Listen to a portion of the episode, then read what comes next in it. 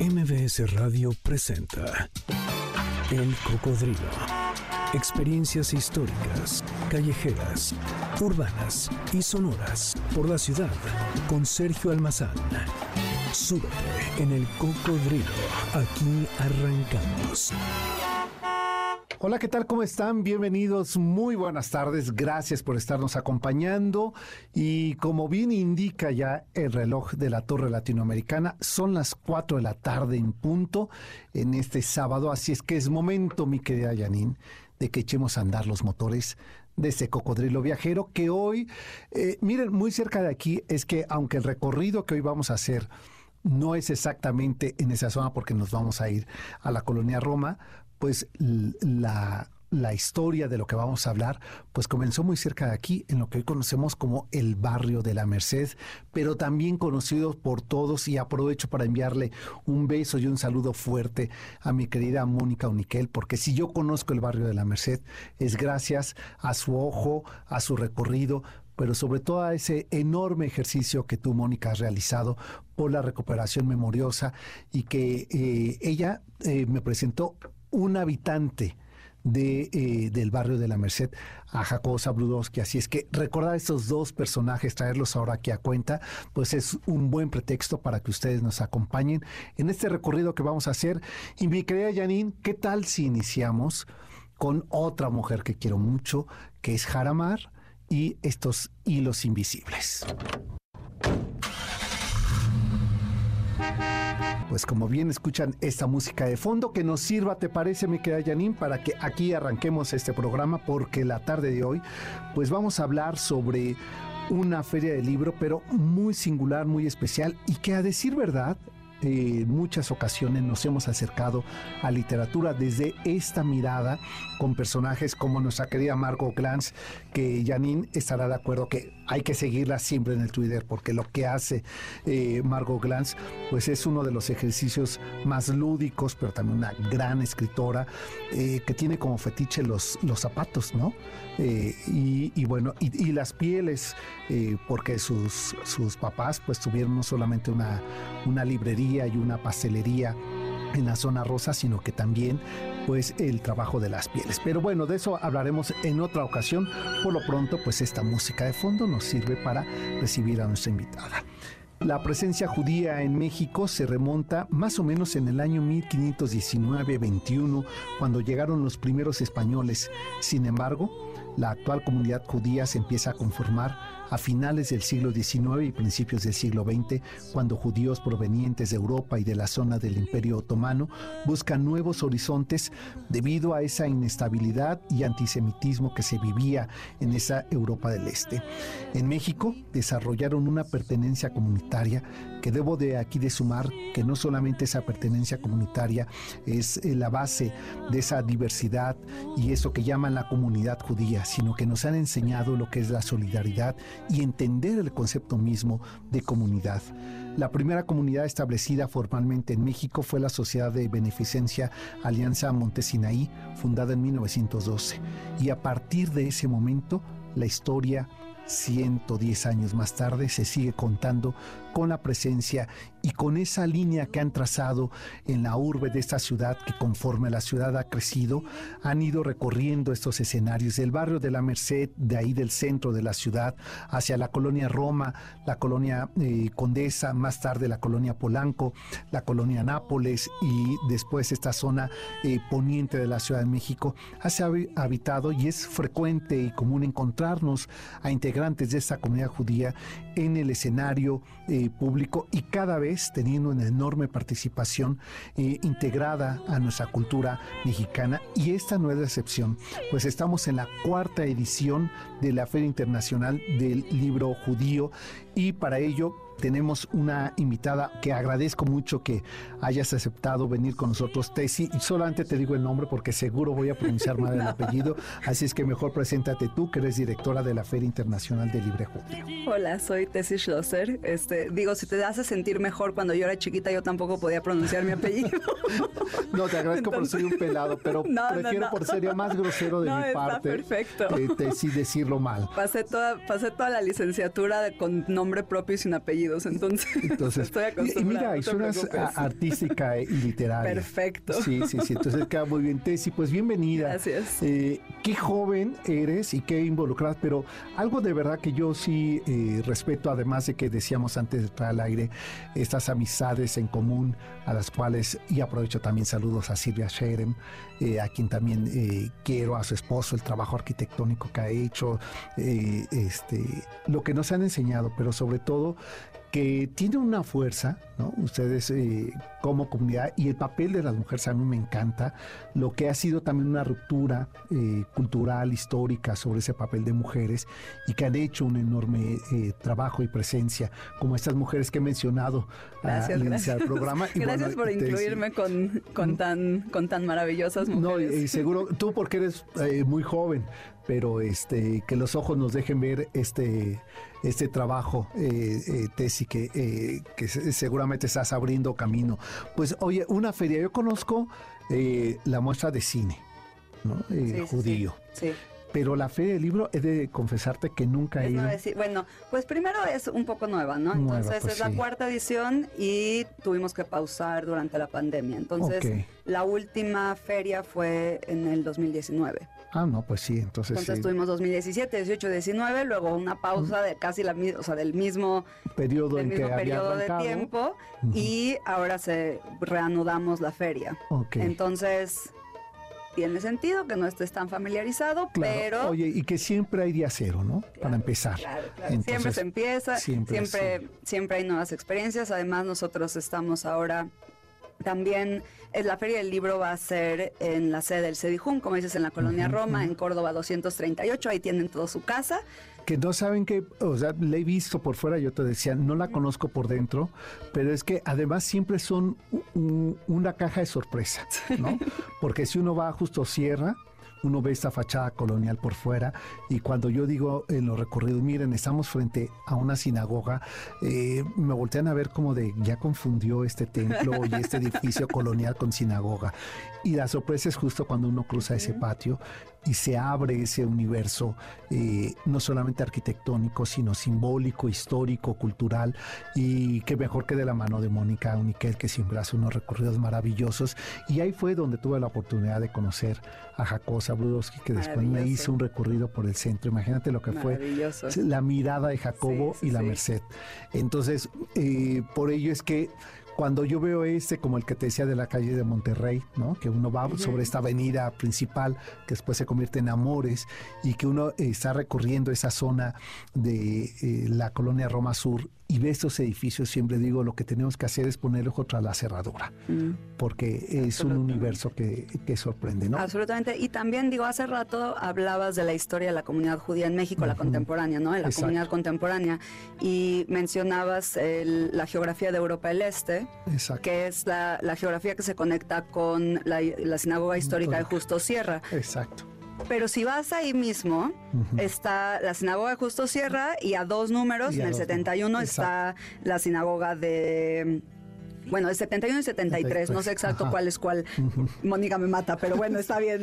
Aquí que nadie me escuche. Te lo he dicho varias veces. los al que escucha solo los saludos. Este, pero, pero en el bueno, en una de las dos, el que está un poquito más, este, más hacia la esquinita de la calle, es 70 y... Es que no sé si venimos, porque como, es, de Donceles y se convierte en Justo Sierra, entonces no sé cómo son los del número. tomar como referencia a San Ildefonso. Sí, o sea, si, sí, si tomas Donceles y San Ildefonso como referencia, no sé si primero llegas... Sube. Exacto, no tengo idea. No, para allá sube. Ah, para allá sube. entonces sería 71 y 73. eh, bueno, entonces si tienes 71, la sinagoga de la Alianza Montesinay y 73 la sinagoga la, histórica de Justo Sierra, que en esa sinagoga esa es de la comunidad Ashkenazi de Europa del Este y la otra sinagoga que es como previa, que es la primera, o sea, que es la primera sinagoga que se construye, esa es de bueno, se termina siendo parte de la comunidad de los judíos de Damasco.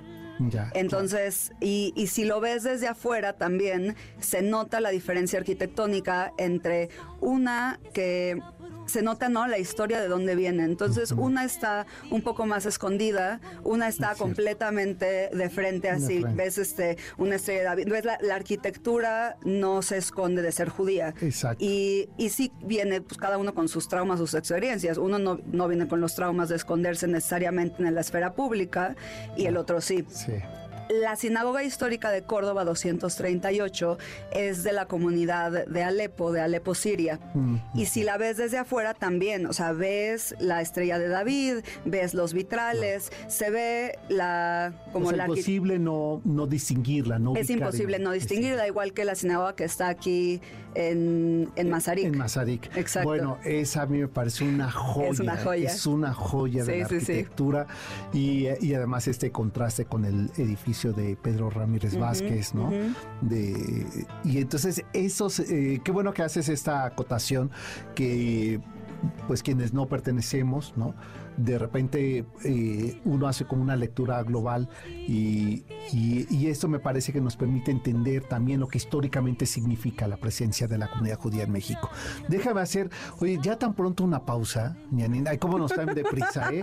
No podemos uno aquí platicar a gusto. Está bien, bueno, ahorita. Ahorita regresamos. Vamos a la pausa, vamos a, seguir escuchando, si les parece, de Fingir que Sueño, el, el primer eh, disco de Vamos a escuchar... Eh, esta, este tema y regresamos. Esto es El Cocodrilo y la tarde de hoy, aunque no pareciera, vamos a hablar de libros, de libros de esta cuarta edición de la Feria Internacional del Libro Judío. El Cocodrilo regresa después de esta pausa. No te despegues. MBS 102.5. Ya estamos de regreso. Sigamos recorriendo la ciudad en el Cocodrilo con Sergio Almazán, aquí en MBS 102.5. Ya estamos de regreso. Gracias por continuar con nosotros. Y la emisión de hoy, la verdad es que yo ya tenía tantas ganas de, abordar. Fíjate que a Mónica no le he invitado nunca que hablemos de. Pues lástima que no la invitaste hoy. Sí, Hubiera sido buena chorcha. no, bueno, no, pues yo no las hubiera hecho bienvenidos. Y bueno, y saben que ya nos vamos. Este, pero no, vamos a invitarla y, que sea Tessie un buen pretexto para que tú vuelvas aquí a cabina. Con mucho gusto. Y bueno, pues estamos hablando, o vamos a iniciar a hablar de esta cuarta edición de la Feria Internacional del Libro Judío, siempre que escuchamos eh, términos eh, que nos pueden resultar como especializados, pensamos que el resto no tenemos nada que hacer, ¿no? Y yo siempre digo lo mismo, es como cuando uno va al cine. No porque no sea nuestro idioma, no porque sea el género que no conocemos o que no, no quiere decir que no nos interese. Y eh, y lo mismo hace un tiempo me pasó cuando por primera vez hablé sobre el Festival de Cine Judío. Yo decía, bueno, pues es que son temas universales, ¿no? Más allá de, esta, eh, de ese pensamiento cultural, ideológico, religioso, hay temas comunes, ¿no? Porque al final del día somos seres humanos con preocupaciones iguales y además nos abren un universo también cultural, histórico, literario. Y eh, me parece que esto también puede ocurrir, que es, una feria eh, no solo para la comunidad. No, claro, digo, nosotros de hecho en ocasiones pasadas, si consideramos en números nuestra audiencia, es un 60-40.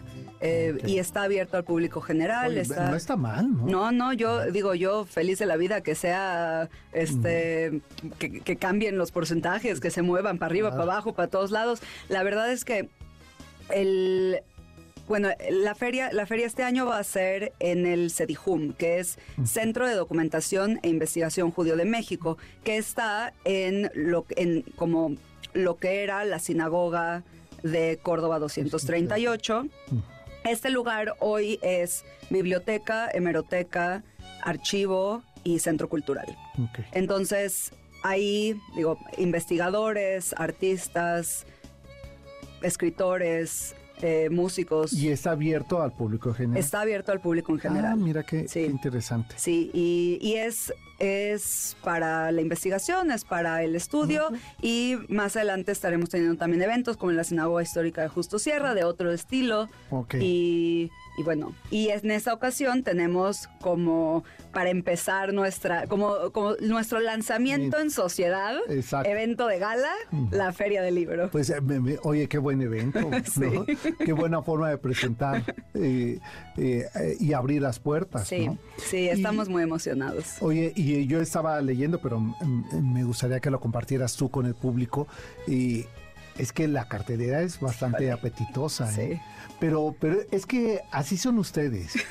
o sea, me refiero siempre. Todos, todos. Todos. A ver, así es el mexicano, ¿no?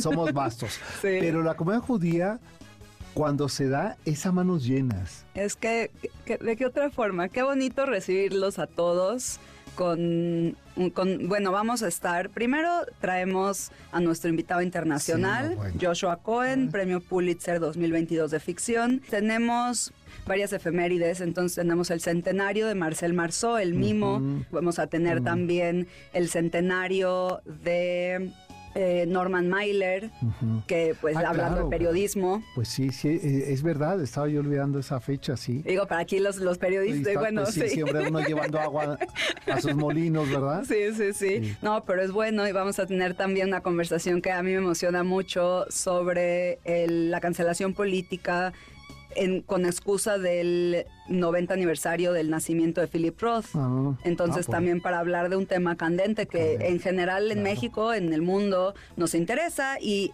particularmente con el caso de Philip Roth, que es un gran escritor judío norteamericano, estadounidense pero que en los últimos años se le ha puesto mucho en, juicio por cómo, cómo presenta, cómo escribe a personajes femeninos. Entonces tenemos eso, tenemos una plática de Barbie, tenemos una plática, por ejemplo, hay varias presentaciones de libros de poesía, tenemos, bueno, hablando del, del Festival de Cine Judío, cuatro películas que también acceso gratuito, libre, se van a repetir dos veces y son cuatro películas del Festival de Cine Judío que estamos en, colaboración también. Caligrafía judía, libros para niños, eh, ¿qué otras Oye, música. Música vamos a tener, sí, vamos a tener una presentación, ¿cómo, cómo llamar? Es una experiencia sonora. Entonces, es una experiencia donde se va a usar, los, los músicos usan objetos del archivo, entonces, como nosotros tenemos un archivo, ellos usan objetos del lugar y a partir de eso van a hacer una experiencia sonora inmersiva en, ah, en la zona de la sinagoga. Ah, vamos a tener también un poco de stand-up comedy, ah, vamos a tener... qué, modernos. de todo, de todo, yo dije de todo. Literatura, periodismo, música, teatro. gastronomía, ¿no? Eh, híjole. Hay un buen café a la vuelta. Eso te iba a decir, bueno, por lo menos un buen té, un buen café. bueno, este, me gustaría, pero sí, el otro lujo que vamos a tener es que vamos a tener forrado el centro de libros, 12 mil volúmenes de libros. Eso, eso es. En colaboración con Gandhi. Entonces tú imagínate la gente echándose las papitas que nosotros mismos vendamos ahí manoseando los libros, me muero. claro, sí, sí, sí. Entonces, que todos comemos experiencias gastronómicas, pero que claro. sí, con los libros en su lugar, en su lugar en su lugar.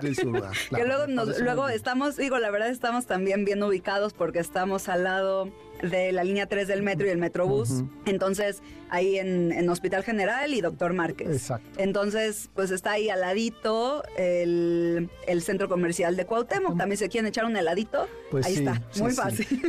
y, este y los, de, y, los vecinos de, ambas colonias, de la colonia Doctores, de la colonia Buenos Aires, como los de la colonia Roma, eh, más locales, pues tienen el Sol Cali ahí a media ah, calle. Ah, también, claro, ahí está la vueltecita, la vueltecita, sí, sí, no hay manera. Sí, sí, sí. Y ya después regresan. Ahí ahorita traen chiles en nogada. Ah, sí, es cierto, sí lo acabo de ver hoy el letrero. Yo también lo vi hacer, bueno, lo llevo viendo tres días seguidos, pero sí. Sí, sí, sí. Y entonces con ello lo que nos damos cuenta, primero, nos permite eh, acercarnos sobre eh, el papel histórico, el presente literario, los grandes temas que son temas comunes de esta, que siempre pensamos el mundo judío, la comunidad judía como algo tan lejos para los no judíos. Sin embargo, me jacto de tener amistades de la comunidad judía que me han enseñado tanto de su visión. Y hace hoy, hoy, eh, antes de, estar aquí, estaba con una amiga eh, judía que le es que lo que menos parece ser judía cuando estaba... ¿Y no te eh, dijo cómo, parezco, cómo parece un judío? no, no, no, que yo le digo lo que menos. Ajá, no, y me dijo. pues, ¿cómo pues, se ve yo soy mexicana, me decía, ¿no?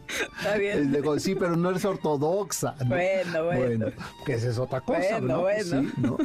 Pero fíjate que eh, ella tomó unos cursos de cocina con, eh, este, con Yuri de Gortari. Ok. claro, que eran esos eh, promotores de la, de la cocina prehispánica.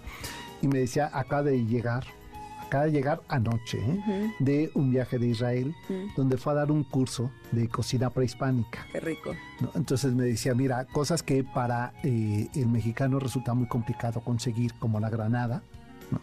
Dice, ahí hice un guacamole con granada, porque ahí, eh, aquí como en Chiapas, arrancar mangos o plátanos, así allá la granada, ¿no? entonces, esta, esos espejos que tenemos de nuestras culturas, de nuestros sabores, de nuestra cocina, eh, te das cuenta más el universo en común.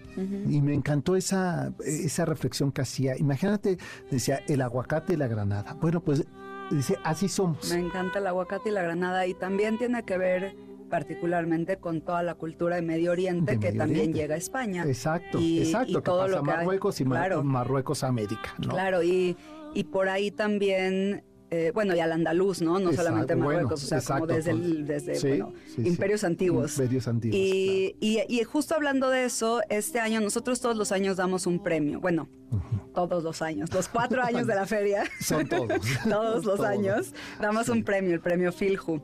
Lo hemos, en, una, en una ocasión se lo dimos a, a Margot Glantz, Este, en una ocasión Marguerite Frank y, y Luis Rubio. Este año se lo vamos a dar a Angelina Muñiz Uberman, que también, además de las muchas, muchas cosas, poesía, narrativa, traducción, lenguaje que, que estudia, una de las cosas que ve es lenguaje en conversación con lo que es el criptojudío, la, la parte de, de que estamos hablando, el, el los judíos de la época del el siglo XVI, XVII, que es las conversiones, los nuevos, los nuevos cristianos, criptojudíos, marranos, que a veces les llaman, y, y bueno, ella, ella se lleva el premio, entonces como también está esta otra parte que hablabas de, bueno, hay un inicio, hay dos, como dos, inicios, ¿no? De, las, de, la, de la presencia judía en México. Ella particularmente estudia las las transformaciones y las, la presencia de la lengua desde la perspectiva más antigua. Va a haber una plática con Úrsula Camba también sobre la Inquisición y ah, criptojudaísmo. nuestra querida Úrsula. Sí, es buenísima, la verdad es divertidísima, divertidísima, cómo me río. Y es muy, y es la verdad, sabe muchísimo. Entonces es va buena a tuitera, ¿eh? sí, también es bien, es bien divertida. Y es intensa y esto, sí. Entonces pues, ahí va a estar en la feria, ah, vamos a pues tener este, bueno, Ethel Krause va a estar hablando ah, también con Enrique Serna. Eh, tenemos, te digo, de todo, ¿no? Ahí si, si ven el programa, si se meten ya sea a nuestras redes, FiljuMX, o a la página del CEDIJUM, cdijum.mx,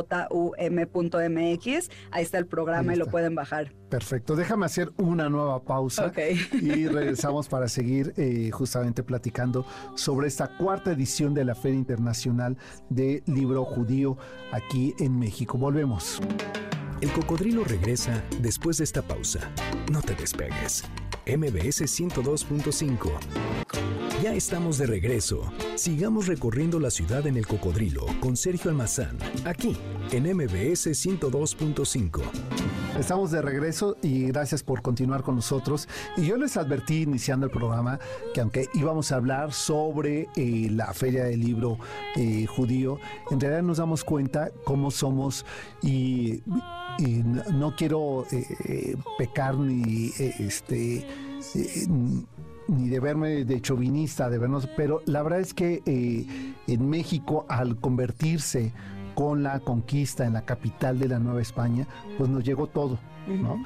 Y antes de la pausa, eh, Tecito, estabas hablando de algo que recientemente estaba, estaba tratando de comentar cómo había sido la transición eh, de las migraciones del centro hacia los nuevos barrios en, en, la segunda mitad del siglo XIX y después ya al inicio del siglo XX en el Porfiriato, como el caso de la Roma y más tardecito de la, de la Condesa. Y encontré de esas cosas que uno se pone a, a, a leer entre líneas sobre los los apellidos, en especial de los judíos conversos, que eh, eh, primero eso lo del término de cerdo que a mí me impresionó mucho y que era una manera de empezar a distinguir y cómo en, secreto eh, la transición de esta o de esta conversión con los apellidos lo referían con su oficio, ¿no? Entonces carnicero, ¿no? y, y, que después cuando llegan de esta parte italiana tenían que ver del lugar de origen. ¿no? O quién era su padre, por ejemplo, Álvarez, ¿no? Bueno, era, el papá era Álvaro, entonces, eh, eh, para no decir eh, Tesi de Álvaro, Álvarez, ¿no? ¿Cómo? Y que eso los iba distinguiendo entre ellos y era como una manera de código, ¿no? Para evitar esa persecución estando aquí. Y eso al mismo tiempo estableció las calles de la actividad comercial. Eso me pareció porque lo conservamos en el centro de la ciudad. Un documento fascinante que, que la propia Mónica nos hace entender cuando vamos recorriendo y, entiende lo lógico de, de, quedar organizado así la economía de las calles del centro. ¿no? Sí, digo, el cómo la gente se adapta. Eh, esta capacidad ¿no? de adaptación. La capacidad de adaptación. Que es humana, que es una condición humana, independiente, insisto, de tu cultura eh, o a ver, traes contigo tu cultura, pero lo pienso, por ejemplo, en las comunidades de migrantes eh, centro y sudamericanos al norte, al sur de Estados Unidos, norte de México, que, eh, que personajes eh, como Luis Miguel o, Lucha Villa en su momento, o Juan Gabriel, le significaba tanto para ellos porque era la manera de no olvidar de dónde venía.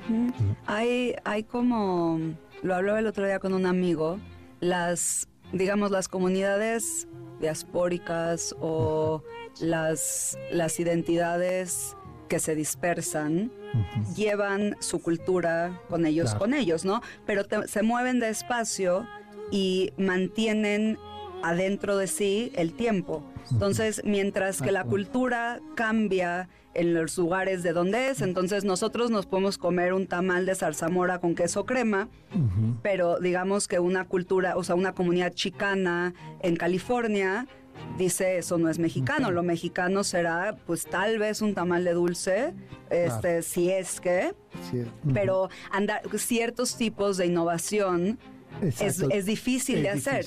Y, lo ves también, o sea, con muchos tipos de comunidades lo ves con cómo llevan esa identidad. Y entonces, bueno, lo mismo pasaba con criptojudíos. Si tú ves el tipo de judaísmo que mantienen, incluso en prácticas de, a largo plazo, las prácticas que tienen, que no las nombran, no son exactamente las mismas prácticas de judíos que lo llevaron abierto y llevaron su judaísmo abiertamente, con miedo, sin miedo, de la forma que tú quieras, pero abiertamente, y en cambio, no es lo mismo que cuando lo tratas, lo estás tratando con todas tus fuerzas de preservar, porque entonces, pues no te vas a abrir a cambiarlo. Exacto, sí. Y eso, digo, nosotros ahí donde va a ser la feria, el Sedihum, es es un archivo histórico.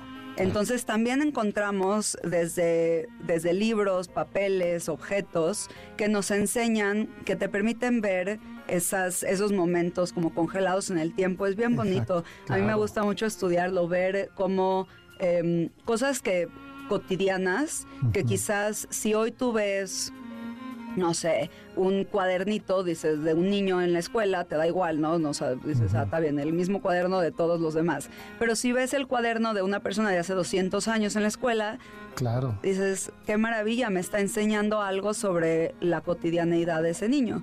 Y lo mismo tenemos nosotros, pero hablando de la gran diversidad del abanico de lo que es la comunidad judía en México. Exacto. Sí, es que, o sea, tan solo 100 años atrás, ¿cómo podemos nosotros hoy leer y hablo en este grueso porque sí vamos a tener también esos extremos, ¿no? Donde, pues, esos somos los seres humanos, nos movemos eh, a veces en esos extremos, pero que, eh, eh, por ejemplo, lo que hoy, hoy no dimensiono cuando mi abuela decía, si vamos al centro, esa zona no, porque es la de los judíos, ahí no podemos entrar. Algo a ella en su imaginario le decía que esa zona no le pertenecía, o si no decía, no, imagínate que eh, este el sacerdote o yo iba a una escuela religiosa, ¿no? Se entere que andabas tú en el barrio judío, ¿no? Había esos monstruos que se construían. Imagínate. lo que va a pasar. Imagínate. Bueno, tenemos ahora en esta feria, en esta edición, estamos estrenando algo que le llamamos nuestras charlas garabatos. Entonces va a haber cafecito, galletas garabatos y se van a hablar de temas em, que normalmente la gente tiene muchas dudas sobre judaísmo, ¿no? Para, para público general y para crear estos puentes entre judíos mexicanos y, mexicanos no judíos. ¿De qué se tratan? Cosas como qué es ser kosher, o sea, cuáles son las restricciones y las, el, reglamento alimentario, qué es el Shabbat, esta, como este día de la semana, que no se trabaja, no se prende la luz, y se prende la luz, qué significa. Em, cosas como hablar de matrimonios judíos, el divorcio, el matrimonio, eh, las prácticas, las formas en las que se habla, em, temas de sexualidad, LGBT, tenemos de qué más tenemos, de rituales de la muerte. Entonces, muchas cosas que están, justamente tenemos estas pláticas entre semana, de lunes a viernes, a la una y a las cinco de la tarde, para que la gente venga, se eche su cafecito, pregunte sobre las cosas que tienen dudas. Las cosas, todo aquello que no sabías que te podías preguntar, pero puedes preguntar, ahí estás. Mira, qué bien. Yo recuerdo, o sea, esto que estás diciendo me hace mucho eco, porque en realidad tuve como este acercamiento franco, eh, abierto, todo estaba siempre en el imaginario y vamos, no estaba en mi contexto, ¿no? Pero cuando yo llego a la Ibero y que me encuentro a un Luis Perelman haciendo unos grupos de apoyo para una comunidad. Ah, pues justo Luis va a estar, bueno, ah, Luis va a estar hablando sobre la comunidad LGBT. Bueno, y que me encuentro con eso y que él, eh, recuerdo que un día tocó la puerta a mi salón, me dijo, oye, ¿me dejas hablar de esto? Y después le dije, pues yo creo dije, porque no se van a acercar conmigo los alumnos a contarme, pero creo que está pasando situaciones de diversidad sexual en tal y tal, tal alumno. Me dijo, bueno, pues justamente dos de ellos ya se acercaban con nosotros, que además tienen problemas de adicción, porque no saben cómo hablarlo en casa. Entonces, en ese momento que se te abre un espectro, que se sabe, mira, no solo es del, eh, del católico la homofobia, es una condición humana Total. Digo, es, una, enorme es una condición social. Social, ¿no? Del enorme miedo de no sabes cómo enfrentar. No quiero enjuiciar. no, no saber enfrentar aquello que la sociedad en la que estás no lo acepta, no, lo permite, ¿no? Sí, Entonces, la verdad, ahí me abrió los ojos, eh, Luis, y, y, y ahí me di cuenta que existían otros mundos que al mismo tiempo son tan compartidos como el que tenemos. Vivimos en un mismo planeta. Claro que sí. Y también el digo, para mí eso siempre han sido los libros. Los libros abren mundos. Exacto, eso, y qué bien lo, has dicho, sí, son ventanas donde nos podemos Son ventanas para asomarse, no necesariamente preciosas, claro. No, o sea, hay libros que me han dejado muy perturbada. Exacto, que nos hacen más preguntas que respuestas. Pero sí, están para eso, para, porque no es, no es la vida cómoda, no es la vida a la que estás acostumbrada, te abren mundos. Y entonces en esta feria del libro es hablar tanto de temas judíos como autores judíos. Tenemos esa como el qué significa un libro judío. Vamos desde autor judío a temática judía de autor no judío. O sea, qué significa, quién lo habla o de qué habla. Pero dentro de todo eso va el todas las perspectivas y es la apertura tanto para hacer el vínculo entre personas no judías que tienen un interés en qué es un libro judío, como para personas también judías que tienen interés que desde tal vez un libro judío se abren perspectivas que no conocían sobre su propia identidad y su cultura y su experiencia. Entonces tenemos, bueno, yo creo que varias de las personas que escriben y eso igual, ¿no? O sea, las personas que escriben, judías, no judías, este, lo que tú quieras, normalmente tienden a ser personas que están buscando en, en, los márgenes de aquello que ya pensaban, expandir un poquito, un poquito, una pregunta que les, que les surgió, una cosa que de repente le dan la vuelta, y entonces a partir de eso escriben, cambian su propia perspectiva y la de otros en, en el, en ese momento. Y y digo, qué mejor que Claro. Bueno, yo, yo soy una enamorada de los libros. No, y es que no, a mí me parece que qué mejor fuente de reflexión, de provocación, eh, de lanzarnos nuevas preguntas, de otear este horizonte, ¿no? que a través de la literatura. Estoy completamente de acuerdo contigo, Tessy. Tenemos que hacer una pausa nuevamente, mi querida Janine, y volvemos. Como ustedes se dan cuenta, pues estamos hablando sobre esta cuarta edición de la Feria Internacional del Libro Judío 2023 aquí en la Ciudad de México y regresamos para seguir hablando sobre qué actividades, cómo se pueden acercar ustedes, eh, cuál es el periodo en donde eh, van a haber estas actividades y bueno, de esto y, más eh, con Tessy, que será, eh, espero, la primera de varias oportunidades que tenga de conversar contigo aquí en el micrófono. Hacemos la pausa y volvemos. Esto es el cocodrilo. El cocodrilo regresa después de esta pausa. No te despegues. MBS 102.5. Ya estamos de regreso. Sigamos recorriendo la ciudad en el cocodrilo con Sergio Almazán, aquí en MBS 102.5. Ya estamos de regreso y eh, primeramente, porque hay que ser eh, justos, quiero agradecerle, fíjate que el fin de semana íbamos saliendo de aquí de la estación y me dice Janine, oye, me mandaron una invitación eh, sobre una feria de libro judío. Y yo dije, pues sí, le dije, mira, me, parece bien, ¿no? Hace unos días me manda y me, y me, pone, yo creo que no me vio tan convencido y me manda la foto de la eh, sinagoga. Mira, es aquí. Entonces le digo, Está re bonita. Exacto, que es re bonita, que eh, es por tu barrio.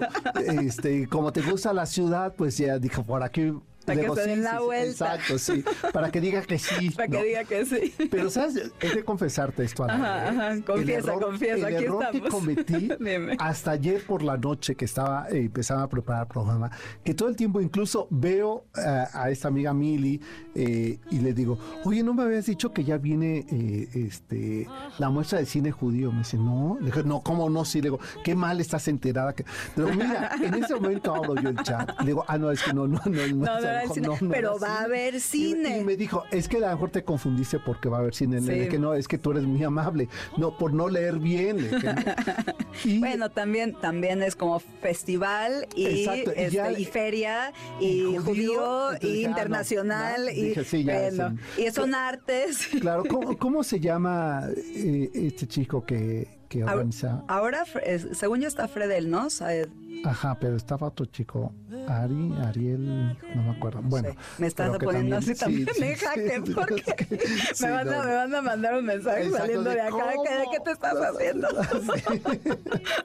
sí, pero eh, lo que quería llevar con esta confesión Ajá. es que lo más interesante siempre es la posibilidad de que uno abra la puerta. Claro. Porque, eh, gracias por tu puerta abierta. No, exacto, pero no, gracias a ti por aceptar, pero sobre todo porque nos traes eso, una posibilidad que frente a unos tiempos que no son los más fáciles en el mundo por muchas cosas que hemos pasado. Mencionabas tú al inicio la interrupción de una feria como esta por una pandemia, sí. lo que las crisis ideológicas, las crisis naturales como las que estamos viviendo ahora, esos eh, paréntesis que de repente dicen, no, es que es un lujo la lectura, es un... en el fondo se convierten en una llave para abrir puertas. Uh -huh. Y esto siempre celebraré quien pese a esta adversidad, eh, abran, nos abran puertas para entrar a, a, universos con nuevas preguntas y a veces también con respuestas. ¿no? Y a mí me parece que la feria es eso. Estoy totalmente de acuerdo. Hay eh, un libro que me parece maravilloso, demasiada, eh, una soledad demasiado ruidosa, creo que se traduce uh -huh. el título de Bohumil Raval, que, que justamente describe en el contexto soviético, una persona que se dedica, o sea, su trabajo de todos los días como obrero es este, destruir libros, ¿no? O sea, igual que muchas de las cosas que pasan, pero claro. digamos que una vez que trabajas en estas bibliotecas y, y librerías, los, uh -huh. o sea, la destrucción de libros no ideológica, la destrucción de libros como, eh, como parte del proceso de, bueno, ya no me caben los libros, uh -huh. eh, es normal. Y lo que me gustaba mucho de ese libro es que te está describiendo, claro, el, la vida cotidiana de un obrero, pero que antes de, de destruir los libros los lee. Mm, y es, es, maravilloso, ¿no? Quieta. Y porque la curiosidad, el gozo, no, no son lujos, no. son parte de lo que nos hace vivir una vida humana. Claro.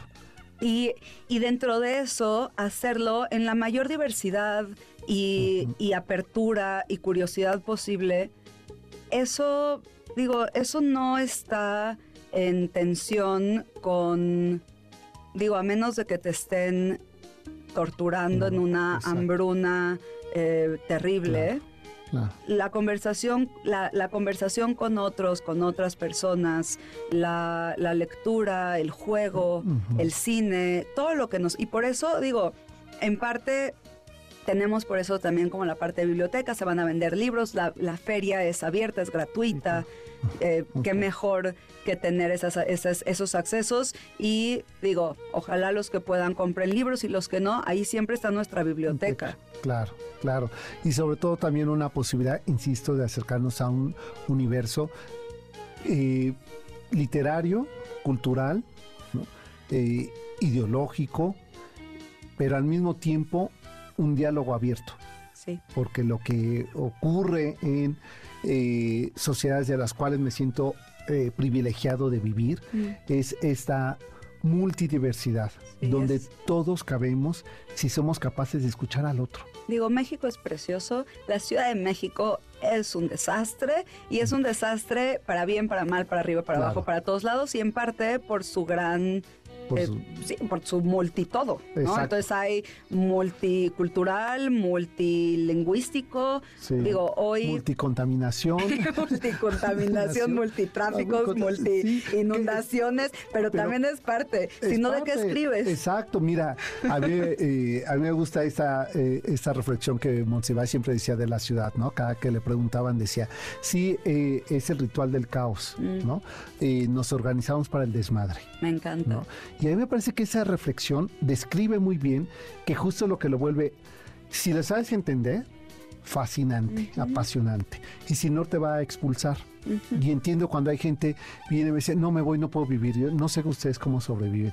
Es claro, porque eh, hay que ser flojitos. Poquito, poquito, hay que ir aflojando el cuerpo para entender esta ciudad, pero eh, tiene eso, nos permite todo ello, ¿no? Sí, digo, ahí este, en el Cedijum también tenemos varios libros y, fotos, etcétera, firmadas, autografiadas por Einstein. Entonces, hablando de caos, de relatividad, de física, em, ahí es, es, es parte de una vez que realmente te pones a describir la realidad, no es ordenada. No, no, no. La realidad no es, no es ordenada. Le damos orden porque si no uno no sobrevive, pero parte de la belleza es, son esos caos. Sí, eh, este eh, eh, alemán judío Habermas decía que es lo autopoyético, ¿no?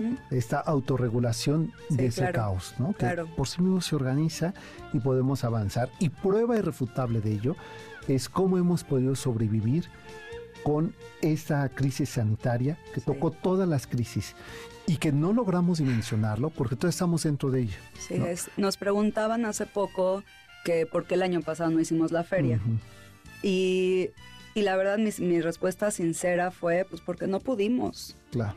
Hay, hay, algunos que tal vez pudieron, pero algunos no pueden. No, pueden. El, Pues costó trabajo la organización, el tiempo, la concentración, el que estás viendo otras cosas. Y decías, bueno, cómo voy a enfocar en los libros, el lujo. No es que sea lujo, pero bueno, sí requiere... Había algo más inmediato. Había, algo más inmediato. Mm. Que no quiere decir que dejas de leer por completo o que dejas de relacionarte, pero bueno, hay, hay otras cosas. Y como dices, la crisis sanitaria, eh, que fue crisis de todo, fue crisis emocional. digo, todas las personas que no conocemos que fallecieron, eh, todo, todas las cosas que cambiaron. Eh, eh, perdieron un trabajo, quienes tuvieron que dejar su país de origen, su casa, quienes tuvieron que modificar sus prácticas sociales porque alguien de casa falta. y todo eso. O que hasta la fecha, no sé si a ti te pasa, a mí me pasó ahora ya un poco menos, pero me costó mucho trabajo y a veces todavía me da como el segundo, eh, el, como, no sé, me siento rara eh, saludando a personas con contacto físico. Exacto, no, bueno, la proximidad. La proximidad cambió completamente. cambió, sí, sí, sí, no sabemos cómo, cómo tiene que ser eso que ni siquiera lo reflexionábamos. Y que ahí la literatura nos puede, ya cuando empieza la marea a bajar, ¿no? Es un poco que un día le preguntaban a García Márquez que para él qué significaba la felicidad. Mm. Y decía una rebanada de sandía eh, mirando el mar con un libro al lado. Mm. Y me parece que es una descripción muy bella sobre lo que tenemos que regresar es a lo más elemental y básico. Hablabas hace rato, andabas ahorita que mencionas sandía, hablabas hace rato de la granada del aguacate. Eh, cuando mi bisabuelo llegó de Polonia a México, llegó por Veracruz, y digamos que pasas de Polonia papas, yo que sé que estabas comiendo allá, llegas a México y la sandía colorida, este, con agua, jugosa, dulce, deliciosa, se echó, no sé, yo creo que tres kilos de sandía y acabó empachado. Entonces, bueno, por todos lados, y es, pero era felicidad, no, sin, sin porque finalmente había llegado a un lugar a donde estaba yendo, en lugar de desde donde se estaba yendo. No te estás llegando en lugar de te estás yendo. y, y, la sandía para él también representó la felicidad. Fíjate que acabo, ahora que estás diciendo esto, me acabo de enterar otros de esos datos curiosos que quién sabe si hicieron, pero en el fondo a mí se me hicieron para reflexionar sobre cosas de la cotidianidad. Es ahora una exposición eh, en el Palacio de Iturbide sobre biombos y castas de la Nueva España. Y uno de los biombos en la parte inferior están eh, unas niñas criollas, ¿no? Con sus vestidos, ya sabes, de estos brocados, mozárabes, eh, comiendo una guanábana y la otra mordiendo un tejocote. Qué hermoso. Y además eh, sé que son esos frutos porque viene el nombre. Okay. Lo que leo es una investigadora que dice que el triunfo de los criollos en América fue cuando estas castas nobles españolas les permitieron a las niñas comer con las manos. Mm. Y decía, eh, había solamente la explicación que daban para no hacerlo, ¿no? Es que no eres judío y no eres indio. Mm. Entonces el criollo no podía usar las manos para comer. Mm. Y había frutos que no había, que el día de hoy no hay manera ¿no? O sea, un plátano. comérselos, claro. Como te lo comes, ¿no? Entonces decía, claro, es que eh, no lo hacían porque no fueran a confundirlas con judíos. o con niños. Entonces, que en ese, eh, en ese biombo, por fin estaba mostrado en una casa. Qué rico, aparte qué, rico, es comer con las manos. O sea, que te, que te escurra el mango. Digo, y de verdad, mira, eh, yo lo corto y demás, por pudor no me lo como directo, ¿no? Pero esa que te escurra, o sea, esa es la felicidad, porque es el contacto con lo que te da la tierra. Totalmente. Entonces, eso que tú dices, que parece una tontería, esa cotidianidad, nos representa mucho lo que ideológicamente se hizo para distinguir a las sociedades. Y digo, yo creo que es digo, similar a ese, un poquito de pudor, pero no tanto pudor. Mm. Eh, me acuerdo que alguna vez, este año también la colaboración que tenemos para vender los libros es con Librerías Gandhi.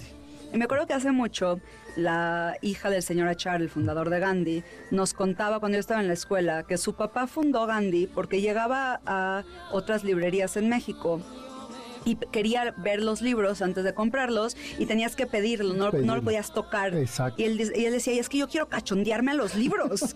claro. Y, y entonces dijo, bueno, entonces voy a hacer yo un tipo de librería que sea para que la gente se... Ajá, de autoservicio, para que la gente pueda cachondear los libros. Y y dentro de eso fue pues la pregunta, ¿no? La pregunta eterna de, bueno, ¿y no se los van a robar? Y la respuesta de, bueno, ¿y si lo que se lo roban son libros? Que pues se roben libros. Claro.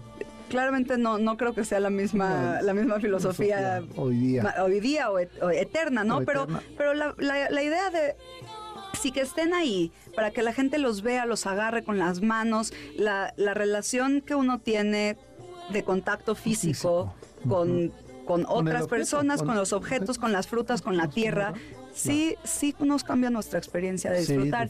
y aquí van a estar así, te digo, para echar para arriba libros.